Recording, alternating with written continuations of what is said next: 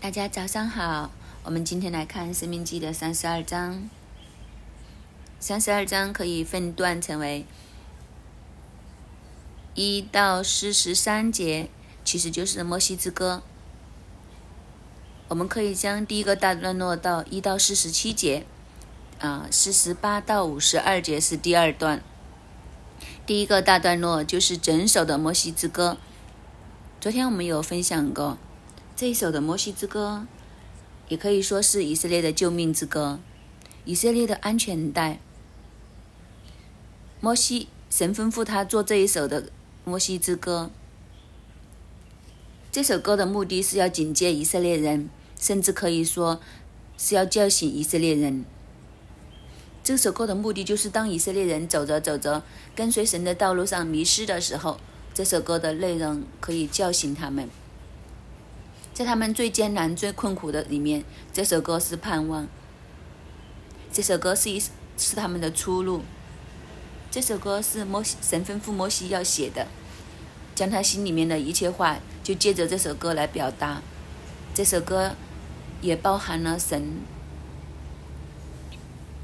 摩西这位老人家对他子孙的叮咛，一个的吩咐，希望他们将来面对任何问题的时候，能够懂得回头。这里我们也提一下，中国以前的智者很喜欢呃写一些的锦囊，这些智者很厉害。他不在你身边的时候，他就将那些锦囊给你，然后就告诉你。如果你将来遇到什么困难，不知道怎么解决的时候，你就打开这个锦囊，它就会救你一命。这首的《摩西之歌》其实就是一个这样的救命的锦囊。我们一起来看，先看一到四节。诸天呐，侧耳，我要说话，愿地也听我口中的言语。我的教训要淋漓如雨，我的言语要滴露如滴落如露。如细雨降临在论草上，如甘霖降在菜蔬中。我要宣告耶和华的名，你们要将大德归于我们的神。他是磐石，他的作为完全，他所行的无不公平，是诚实无为的神，又公义又正直。这首歌，既然神跟他说要将这首歌要见证以色列人的不是，那我们心里就会想，这首歌是不是要骂以色列人，要批评他呢？但是，一开始的时候，这首歌并不是我们想象的这样，反而是一开始的时候，他就说：“诸天呐，侧耳，我要说话；愿地也听我口中的言语。”其实，原来当我们在困难里面的时候，我们人生迷失的时候，第一件事情重要的是什么呢？回去听神的话。所以，这首歌一开始的时候，就是要教导以色列人。一切的问题的出路，就是在耳朵上面。这和我们所想的很不一样。我们觉得问题的出路，往往是在自己的手上，你要做一些的事情。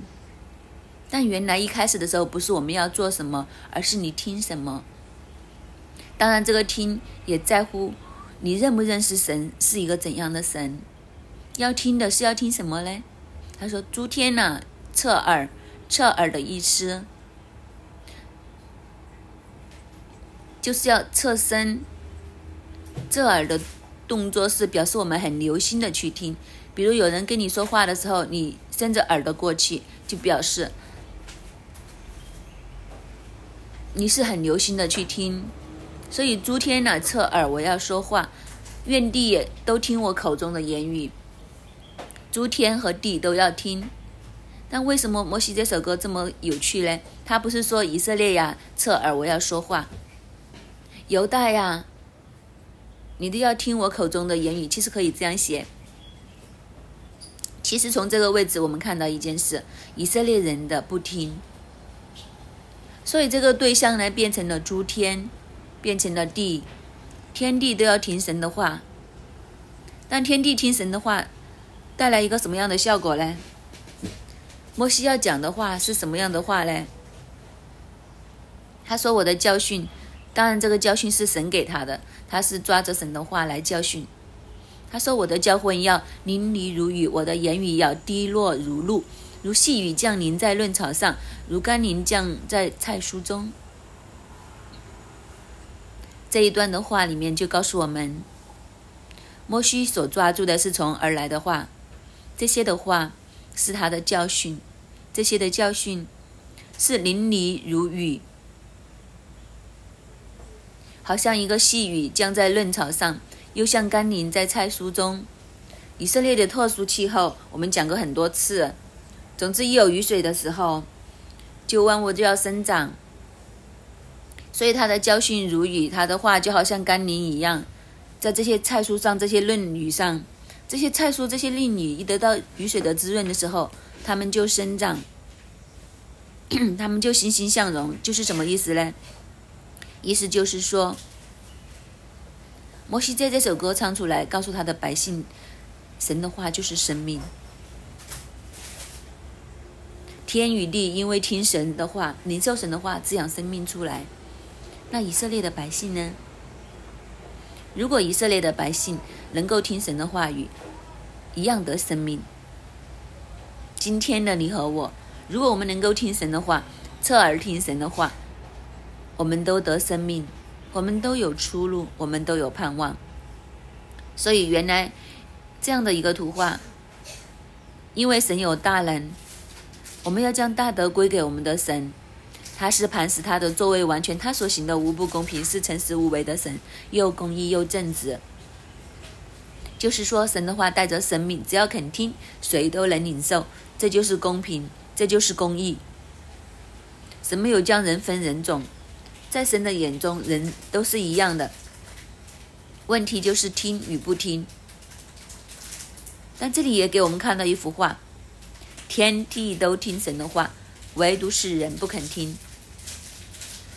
所以证明人是悖逆的。这一段的话，我们也看见一件事情，就是他指出了人的悖逆，也指出了人的无知。天地尚且听神的话而得生命，为什么我们不听呢？这么好的神的话，如甘霖，好像细雨一样带来生机、带来滋润，为什么我们不听呢？这个就是这首歌一开始的时候所带出的。一个的真理，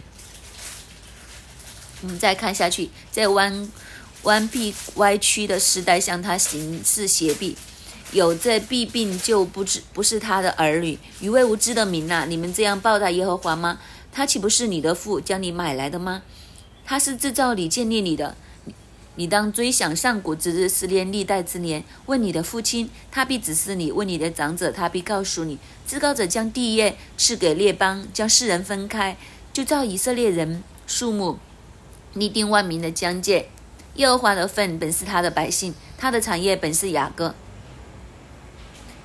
耶和华遇见他在旷野荒凉野兽吼叫之地，他就环绕他，看顾他，保护他，如同保护眼中的同人，又如鹰搅动巢窝。在咒音以上两次展开，接着咒音背在两翼之上，这样耶和华独自引导他，并无外邦神与他同在。耶和华使他神家地的高处得吃田间的土产，又使他从磐石中杂蜜，从坚石中吸油，也吃牛奶的牛的奶油、羊的奶、羊羔的脂油。巴山所出的公绵羊和山羊与上好的麦子，也喝葡萄汁酿的酒。但耶稣人渐渐肥胖、粗壮、光滑、光润、踢跳、奔跑，便离弃造他的神，轻看他救他的磐石，敬拜别神，注重神的愤恨，行可憎恶的事，惹了他的怒气。所祭祀的鬼魔，并非真神，乃是素不认识的神，是近来新兴的，是你与列列祖所不惧畏惧的。你轻忽生你的磐石，忘记藏你的神。所以这一段。下一段的诗歌的第二段落就是指出这是一个弯曲背谬的时代，有这些必定的就不是他的儿女。他讲的就是这个时代是一个嗯败坏的时代，形式邪僻，就是他们所行的事是败坏的，是偏离的。他们的败坏偏离，让他们没有办法成为神的儿女。为什么呢？因为神是正直公义的，神的儿女就是正直公义的。但是，当我们的行为、我们的生命是扭曲败坏的时候，我们就成为了败坏之子。败坏之子就不是神的儿子。神是生命的源头，是公义正直的，在他的里面没有转动的影儿，在他里面也没有任何的歪曲、背逆、败坏的东西。所以，如果我们的生命反映出我们的源头，就是苹果是从苹果树而来的，苹果不是由金鸡生出来的，所以我们的结果就显出我们到底是什么族类，我们是属于谁。所以，我们的行为败坏的，就不可能是从一个美善的源头而来的，那就是源头有问题。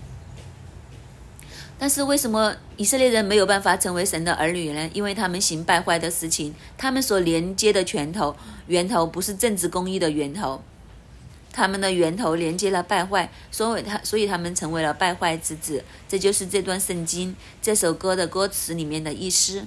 但是偏偏就是这是一个弯曲被谬的时代，所有人行的就是邪僻的，就是因为这个弊病，就是因为这个问题。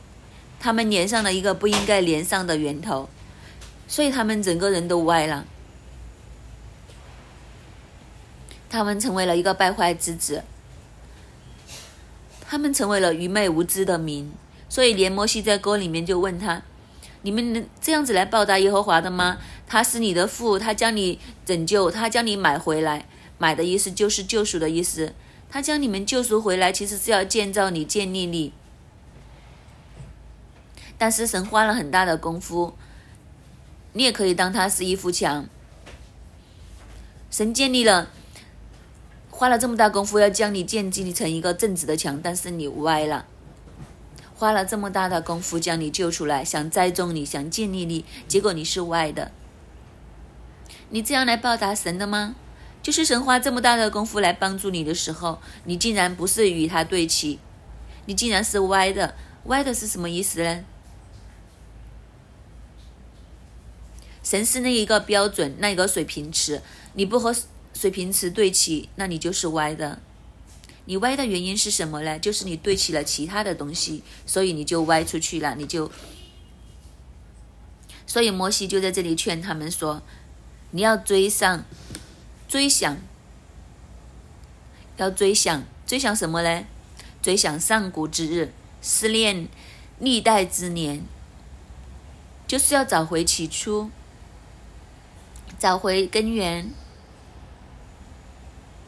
找出最起初的地方，这个对我们也是一个提醒。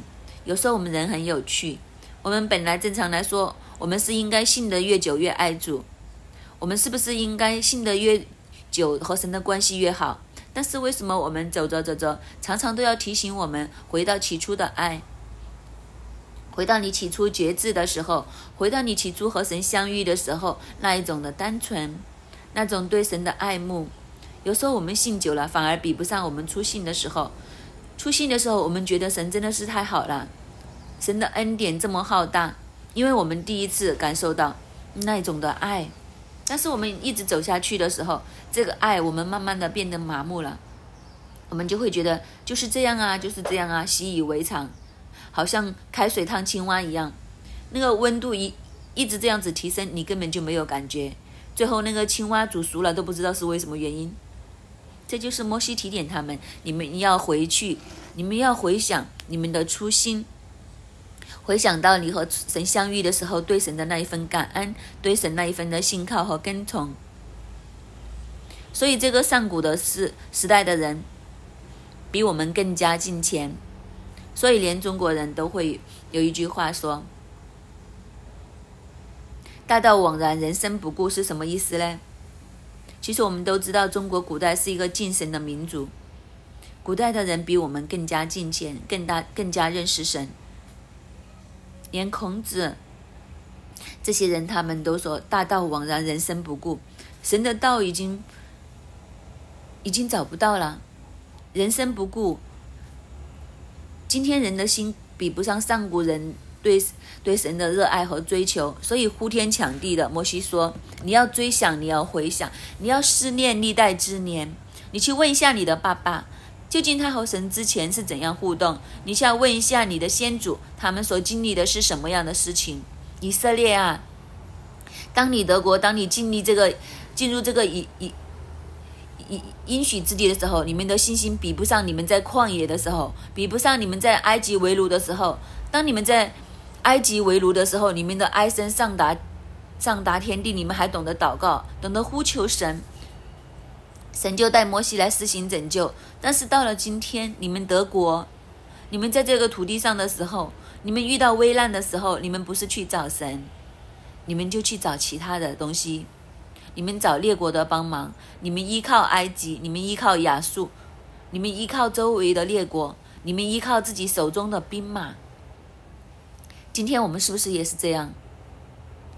我们很艰难的时候，我们呼天抢地的祷告，抓住神；当我们一帆风顺的时候，我们读经也忘记了，回家也回教会也回的断断续续了，祷告都不用祷告啦，没有什么好祷告的，每件事情都很顺利，每件事情都很好。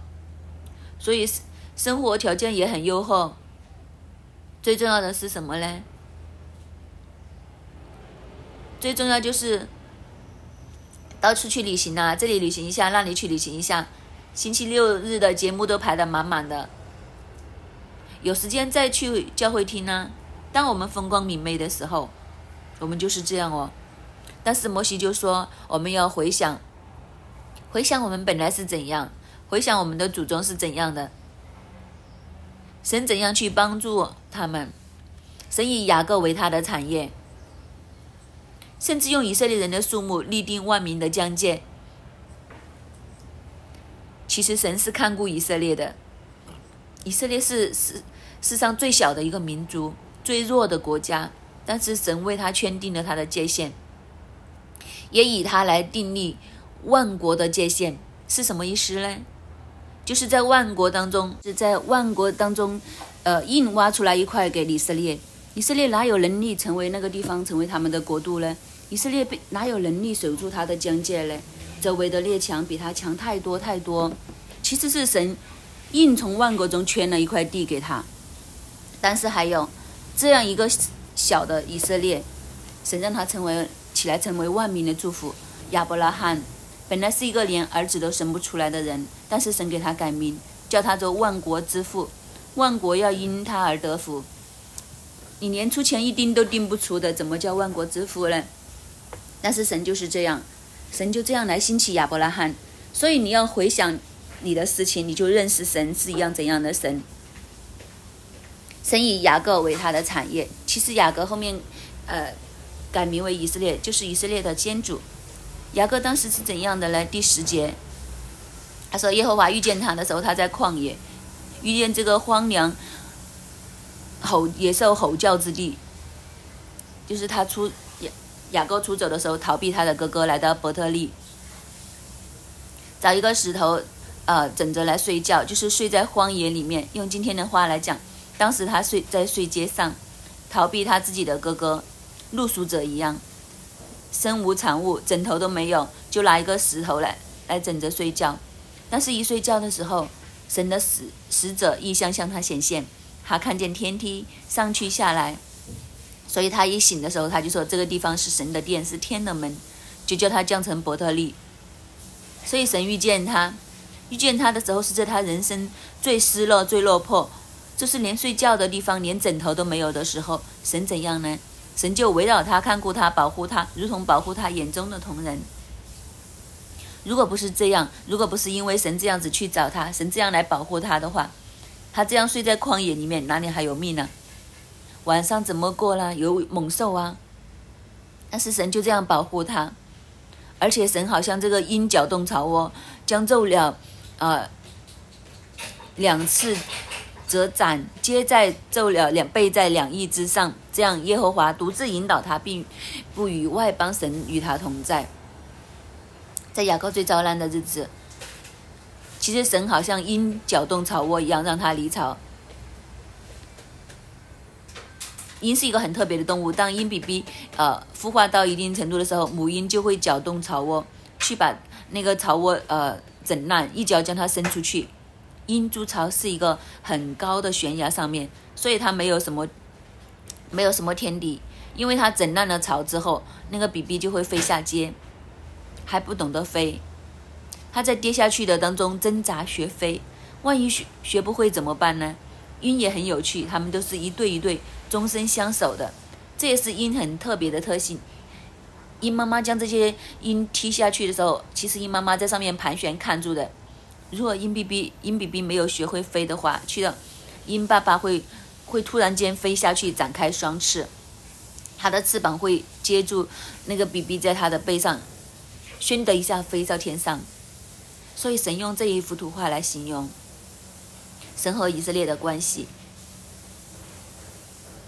神就是那个鹰爸爸。其实他一直就看着以色列人，在以色列人最危难的时候，就要跌得粉身碎骨的时候，这些鹰爸爸就飞下去接住他，将他背负在背上面，两翼之间，再次腾空而起。这个就是神，就是以色列人一路经历的。我们是完本。我们是背离的，我们是完梗的，但是每次在我们每次只要呼求，你想想那个鹰比比一直呃飞不了，一直跌下去的时候会怎么样？它一直会救命啦，救命啦，一直这样子呱呱的叫，然后一叫的时候爸爸就来了。弟兄姐妹，我们是不是这样？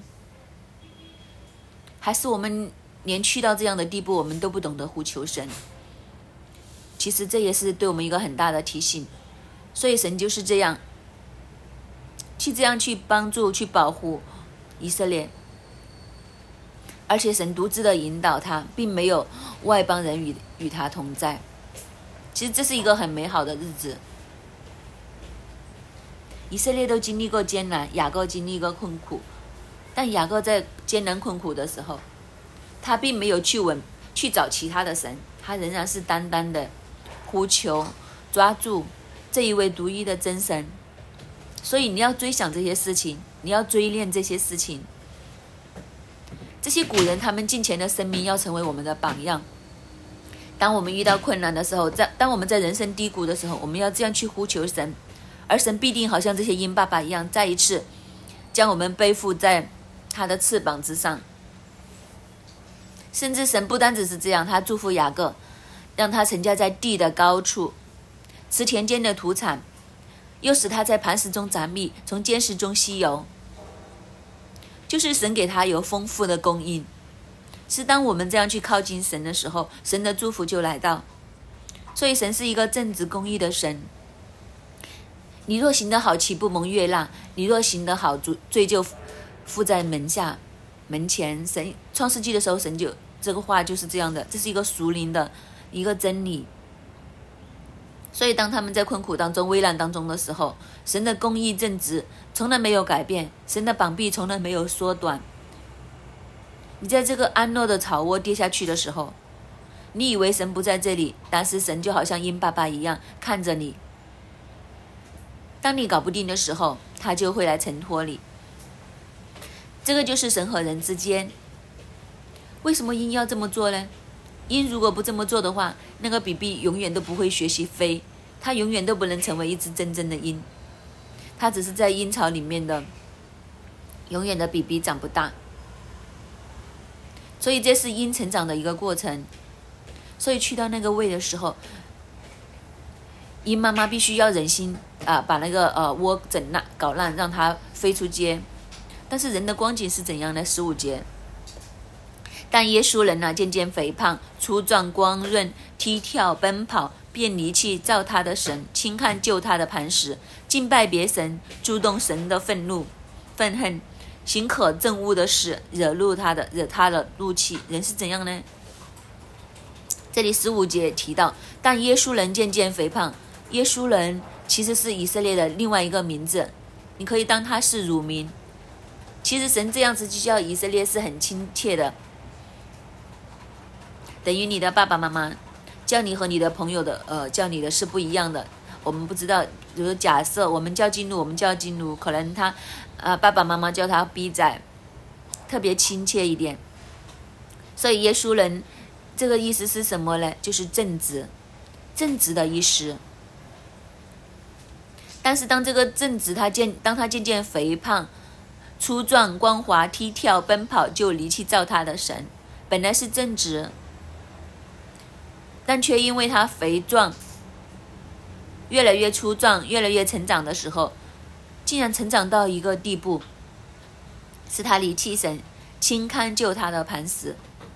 做爸爸妈妈的读这一段，会不会很有感觉？特别是你的孩子进入青少年期，你看见他。渐渐肥胖、粗壮、光滑，又走的又能跑又能走，你就会发现他慢慢的离弃，就是他要走自己的路。在这一段反叛期的时候，可能和我们的关系感觉上好像是最遥远的时候。你跟他讲，他不想听，他要走自己的，他要他要找自己的身份，建立自己的东西。这个就是耶稣人，这个就是以色列。当他们强大的时候，其实是神祝福他，让他强大；但是当他强大的时候，他却是去敬拜侍奉别神，也惹神的怒气。他们所制造的祭祀的所是鬼魔，并非真神，乃是素不认识的神，是进来新兴的。进来新兴的是什么意思呢？不是从那个主石古时创造天地的那一位。其实这些的偶像，这些的鬼魔，这些的神。都不是什么新兴的东西，不过和神相比，他永远是新兴的。为什么呢？因为他是手造的，因为他是堕落的天使，他和神相比差很远。神是一切万古的源头，但是这些堕落的天使成为鬼魔之后，对神来讲，他是新兴的。当源头和故源，他是没得没得相比的。以色列就是拜这些的神。以色列的神是什么样的神呢？是近来新兴的，和神第一个是他和是没有办法和神比的。第一，他不够久远，也是列祖所不畏惧的。为什么人会拜这些东西呢？因为恐惧。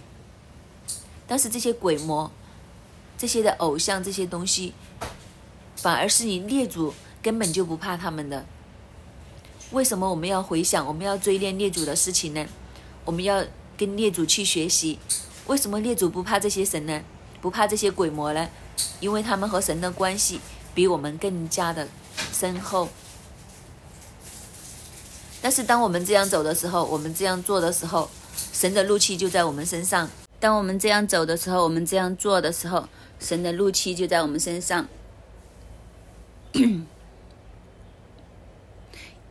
十九节。耶和华看见他儿女惹动他，就厌恶他们，说：“我要向他们掩面看过他们的结局如何。他们本是极乖僻的族类，心中无诚实的儿女。他们以那不算为神的触动我的愤恨，以虚无的神惹动了我的怒气。我也要以那 不成子民的触动他们的怒愤怒，以愚昧的国民惹了他们的怒气。因为在我怒中有火烧起，直烧到极深的阴间。”把地和地的出产尽都烧焚烧，山的根基都烧尽了。我要将他的祸患堆在他们身上，把我的箭向他们射尽，他们必因饥饿消瘦，被炎热苦毒吞灭。我要打发野兽用牙齿咬他们，并土土中复行的用毒气害他们。外头有刀剑，室内有惊恐，使人丧亡，使少男童女吃奶的、白发的尽都灭绝。我说，我必将他们分散在远方，使他们的名号从人间除灭，唯恐仇敌惹动我，只怕仇敌错看，说是我们手的能力，并非耶和华所行。因为以色列民毫无计谋，心中没有聪明，唯愿他们有智慧，能明白这些事，肯思念他们的结局。若不是他们的磐石卖了他们，若不是耶和华交出他们，一人焉能追赶他们千人？二人焉能使万人逃跑呢？据我们的仇敌自己断定，他们的磐石不如我们的磐石。他们的葡萄树是索多玛的葡萄树，而俄摩拉的田园所生的。他们的葡萄树是毒葡萄，全是。瓜是苦的，他们的酒是大蛇的毒气，是毁蛇残害的恶毒。这不是积蓄在我这里，封锁在我府库吗？他们失脚的时候，深渊报应在我。他因他们遭灾的日子近了，那要临在他们身上的必速速临到。这大一段这一大段所讲的是什么呢？其实神的儿女为什么会惹动神的怒气呢？因为他们本来是歪批的族类，是心里面没有诚实的儿女。神允许这些试验临到他们，但是试一试就试出他们是歪批的族类，是心里没有诚实的。什么叫做心里没有诚实呢？一个诚实的人，就是我给你一块，你就诚诚实实的说，我收到一块，这就是诚实。但如果我给你一块，你说没有啊，我没有收到，这就是不诚实啊！你就吞掉了那那一笔钱。耶和华说：“我明明给你一块钱，但是你说我只收到呃五毛钱，只收到一毛钱，这就是诚实的意思。意思是什么呢？就是神将他的恩典、将他的祝福倾倒在以色列的怀中，但是以色列人不认。神祝福了他们，但他们说没有啊，这不是神祝福我。”是我的本事，是我找回来的。神祝福以色列，祝福了以色列。以色列说：“不是啊，这些是巴利给我的，是呃列邦列国的偶像帮我的。”诚实是什么呢？神祝福了以色列之后，以色列应该要将他们的敬拜、赞美、奉献来回应神。但是以色列人怎么做呢？当神的祝福临到的时候，以色列人将这些奉献给巴利。给亚瑟拉敬拜天上的万象，使儿女惊火行邪术，大大的得罪神。这就是他们没有诚实之地，所以惹了耶和华的怒气。既然这样，神要将这个列入审判临到他们，甚至让他们在地上灭活，让他们被掳，让他们经历这些事情，他们被分散在远方，让他们的名号从天下之间被除灭。为什么神要这样做呢？第一，让他们回头；第二，也让他们看清楚，其实你以为你侍奉的这些列国的偶像，是因为这些列国的偶像帮你吗？到最后你就看清楚，这些列国是辖制我们。原来这些偶像是将我们分散被掳到天涯，这些偶像的地方，我们不是承受他的祝福，我们反而是被掳役的，在那里我们被掳，离开了我们的神。让我们的日子苦不堪言。在这样的情况之下，以色列人才回头。为什么会这样呢？因为他们没有智慧。二十八节，因为以色列人毫无计谋，心中没有聪明，看不通神的作为，不认识神的作为，也不认定神，这就是没有智慧，这就是不聪明。其实他们应该要思想，要思虑的是。如果不是神这样子去卖他们，是如果不是神这样子去出手，怎么会是这样呢？以色列人以前是战无不胜的，就万王之王在他们当中都站立不稳的。为什么现在一人可以追赶他们千人，二人可以追赶他们万人呢？以前是以色列人一人追赶千人，二人追赶万人，为什么现在是反过来？所以你要想，你就会明白发生了什么事情。所以这首歌也是唤醒以色列人。让以色列人看见什么才是真正的智慧。我们要怎样认识神？三十六节，耶和华见他的百姓毫无能力，无论困住的、自由的都没有剩下，就必为他们伸冤，为他的仆人后悔。他必说：他们的神，他们所投靠的磐石，就是向来吃他们寄生的脂油，喝他们奠祭之酒的，在哪里呢？他可以兴起帮助你们，护卫你们。你们如今要知道，我唯有我是神，在我以外并无别神。我使人死，我使人活，我损伤，我也医治，并无人能从我手中救出来。我向天举手，说：“我凭我的永生起誓，我若磨我闪亮的刀，手掌审判之权，就必报复我的敌人，报应恨我的人。我要使我的剑饮血饮醉，就是被杀被掳人的血。就我的刀要吃肉，乃是仇敌。”中首领之头的肉，你们外邦人当与主的百姓一同欢呼，因他要生他仆人流血的冤，报应他的敌人，洁净他的地，救赎他的百姓。所以在这一切的事情当中的时候，神要显出他的能力，神要再一次的伸冤，神要再一次的审判。但是在这个伸冤审判的过当中的时候，神也要兴起救助他的百姓。当这些百姓经历这些苦难的时候，只要他们肯回转，只要他们心中重回那一次的那一份的聪明，好像他们的列祖一样，回想昔日的时代，重新回头的时候，神就兴起，神要举刀，神要歼灭他的仇敌，神要来报复报应这些仇敌，甚至外邦人和主的百姓要一同欢呼，因为神兴起了，神自己兴起。所以外邦和以色列人都要一同领受这一份的恩典。这首就是这一首的《摩西之歌》。所以最后这首《摩西之歌》，我们看见原来是救赎之歌，也是以色列人的一条出路。我们的人生走到低谷的时候，我们要记住，神是我们的拯救，神是我们的源头。当我们能够回转头的时候，神就兴起，救恩必定临到。所以这首的《摩西之歌》。其实是一首这样的救恩之歌。四十四节，摩西和论的儿子约书亚去将这歌一切的话就传给百姓听。摩西向以色列众人说完了这一切的话，又说：“我今日所请教你们的，你们都要放在心上，要吩咐你们的子孙谨守遵行这律法上的话，因为这不是虚空，与你们无关的事，乃是你们的生命。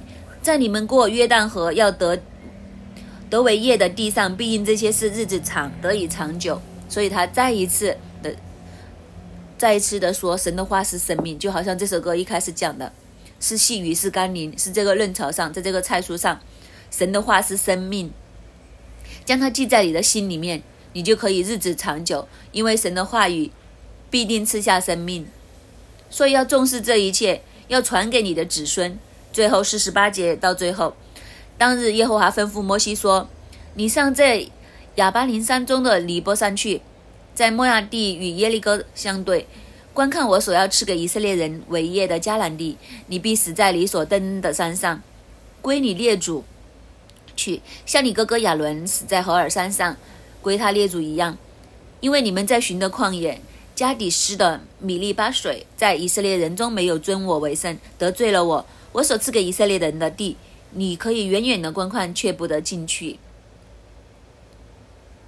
神清楚和摩西讲，他要在尼泊山上去世了，好像他哥哥亚伦，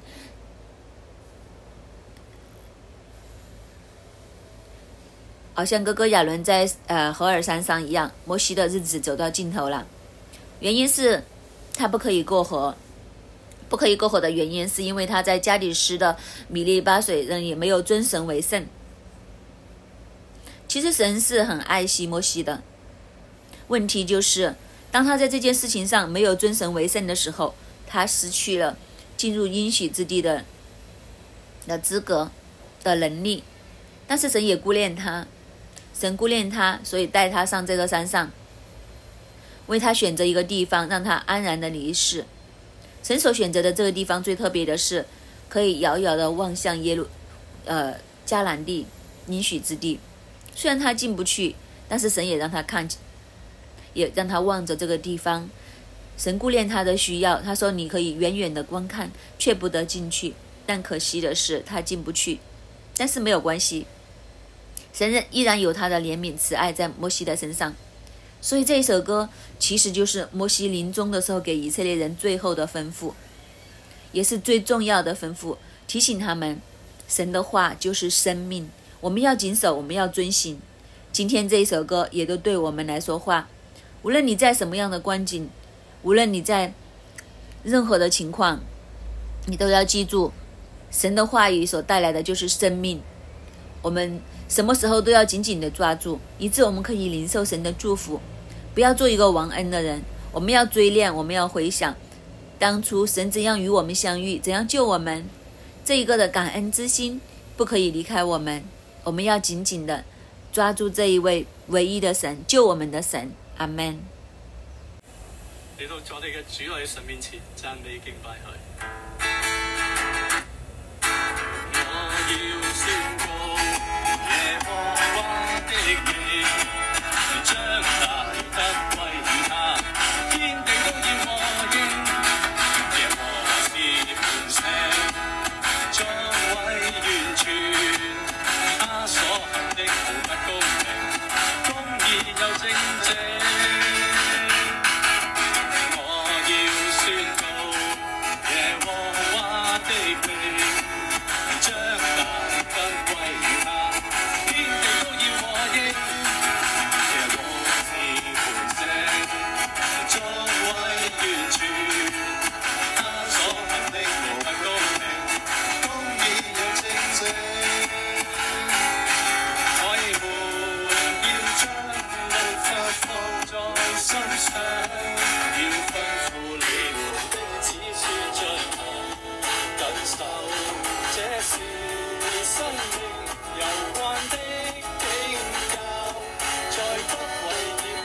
Dun, you dun.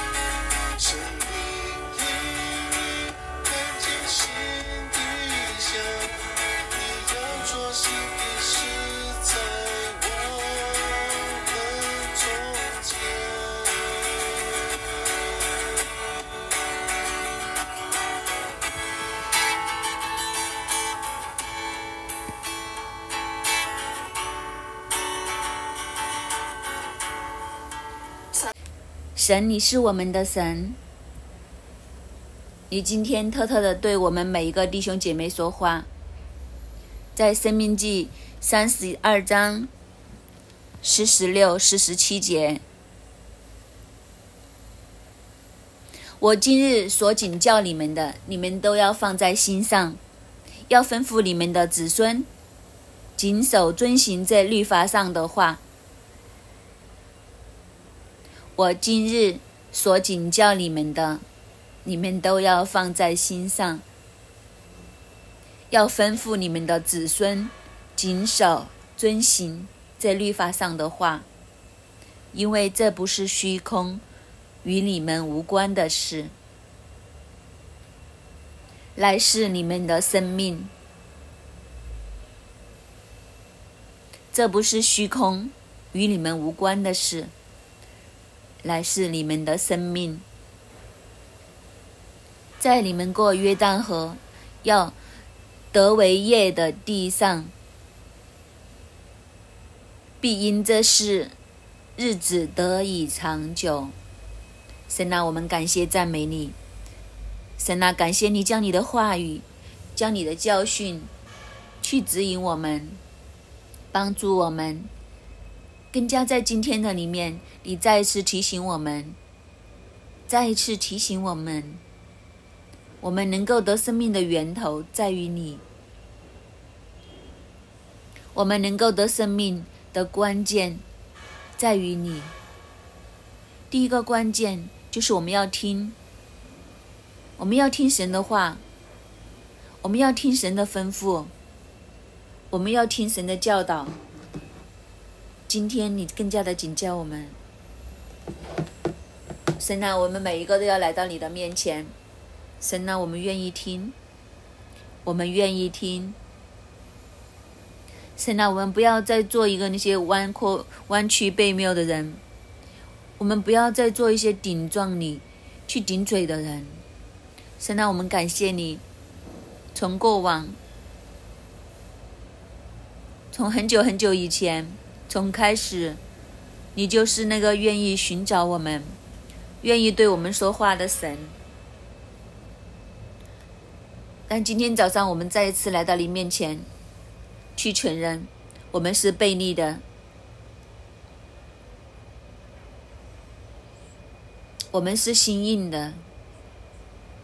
很多时候，神女对我们所讲的话，我们都会去选择的听，选择性的听，想听的就听，不想听的就装着听不见，甚至有时候我们都会顶嘴。我们会问神呢？为什么呀？为什么要这样？我是不是一定要听呢？我们都会顶嘴，我们会冲撞。但是神呢？我们感谢你，感谢你今天在《生命记》三十二章一开始就跟我们说，我们的生命的关键在乎我们听你的话，我们听神你的话。或许我们弟兄姐妹的里面，我们思想为什么我们会不听呢？我们为什么会选择性的听呢？可能我们对我们的神有一个错误的想法，或者不是错误的想法，而是我们抓不到神对我们的心意，我们抓不到神给我们。的意念是好的意念，你是爱我们的天父爸爸，你不会将不好的东西或者教导不好的东西，但是我们却没有办法去抓紧这一些和你之间的关系。神啊，求你帮助我们在今天的清晨，你让我们再一次，我们的心完全的归向你，让我们再一次。去坚定的相信你是爱我们的天赋爸爸，你对我们是存着好的意念的天赋爸爸，你的教导、你的话语、你的指引是对我们好的，是帮助我们的，是让我们得生命的。我们过往不选择，真的觉得信不过，但是今天我们再一次来到你的面前，我们要选择你，因为你是那个让我们得生命的神，让我们再一次去思想。去追想，去追想，去思念，你是那一个拯救我们。过往或许我们都经历神的拯救，神的帮助，在这些拯救、这些帮助的事情上面，让我们再一次去思想，再一次去感恩，再一次去思想感恩那个爱的源头，那个爱的源头，在正在极难之中，你拯救我们。在这些的事情上面，让我们怀着感恩的心，好不好，弟兄姐妹？我们都开声同声来向神献上感恩。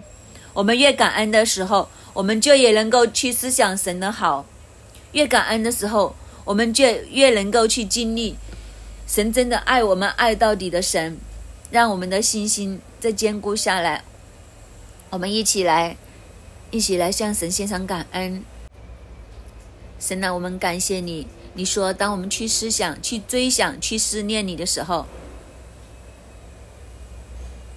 能够去饮喝水思源，感恩你是那个拯救我们的神，感恩你是那个爱我们的神，并且在每一件事情上面，在每一个的难关，在我们人生的每一个关口里面，都是你的话语在带领我们的神，以致我们可以得着生命，得着生命。并且是一个丰盛的生命，神啊，感谢赞美你。当我们愿意来到你的面前去思想、去回想的时候，神你兴起，神你兴起，神你兴起，使仇敌四散；神你兴起，击击退一切的仇敌，让我们可以再次的知道，唯有耶和华你是神。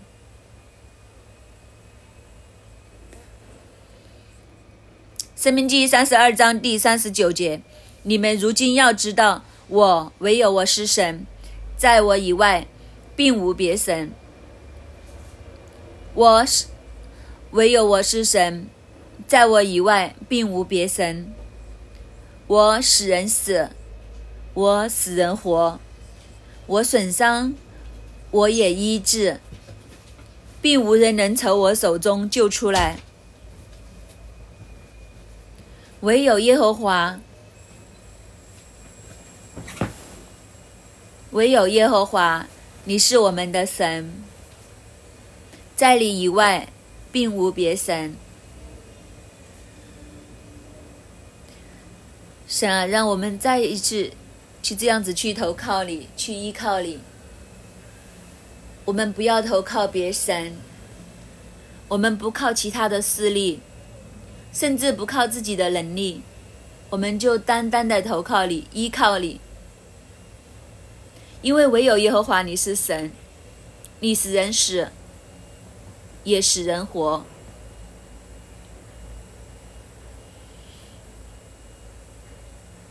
这里里面有医治的大能，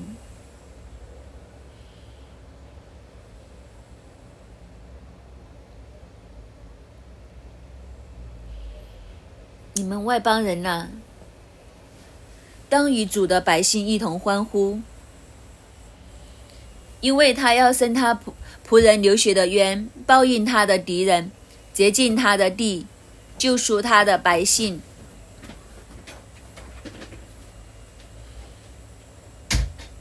神要生他仆人流血的冤，报应他的敌人，洁净他的土地。拯救他的百姓，神啊，你就是要来到我们的里面，去拯救我们，去帮助我们，去生流无辜人血的冤，报应我们的敌人，洁净我们的地，救赎你的百姓，就是救赎你每一个属你的子民。神啊，救赎在于你。公义在于你，深渊在于你，得胜也是在于你。神啊，我们再一次投靠你，求主你帮助我们，让我们在你的里面去得着这一个能力，就是坚定的去相信你，坚定的听你的话语，坚定的去思想，并且相信你对我们所怀的意念是好的，坚定的去感恩。你对我们每一个的，以致我们每一个人在你里面得着拯救，得着帮助，得着生命，并且能够得胜仇敌。耶稣，我们感谢赞美你，谢谢你听我们的祷告，奉主耶稣的名，阿门。生命记三十二章第一节：诸天呐，侧耳侧耳，我要说话，愿地也听我口中的言语。诸天大地都要听神的话。诸天大地因为听神的话而领受生命。今天我们也要起来听，听神的话，以致我们领受生命，领受祝福。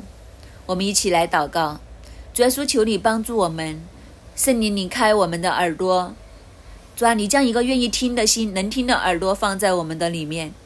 主啊，我们向你承认，你的话语就是生命的泉源，你的律例、你的典章就是生命树。今天我们都来到你的面前，谦卑来聆听。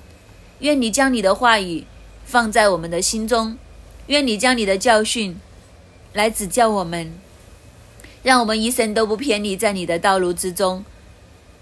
主啊，我们来到你的面前，向你献上感恩，也都向你献上呼求。主啊，我们愿意听，求你对我们的心来说话。我们也奉耶稣基督的名宣告：当我们乐意听的时候，《生命记》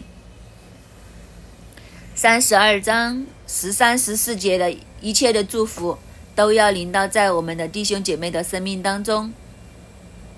奉耶稣基督的名宣告：当你愿意听生命之道，持守生命树的教导，耶和华使你神驾地的高处，得吃田间的土产，又使你从磐石中杂蜜，从坚石中吸油，也吃牛奶。吃牛的奶油、羊的奶、羊羔的脂油，巴山所出的公绵羊和山羊，与上好的麦子，也喝葡萄汁酿的酒，一切的丰富，一切的祝福，能力，都要大大的临到你，因为你专心听神的话，谨守遵行他的道。主，我们感谢你，感谢你这样来祝福我们，提醒我们。主，我们感谢你，听我们的祷告。奉耶稣基督的名，阿门。感谢主，我们今天的晨祷就到这里，愿主祝福大家。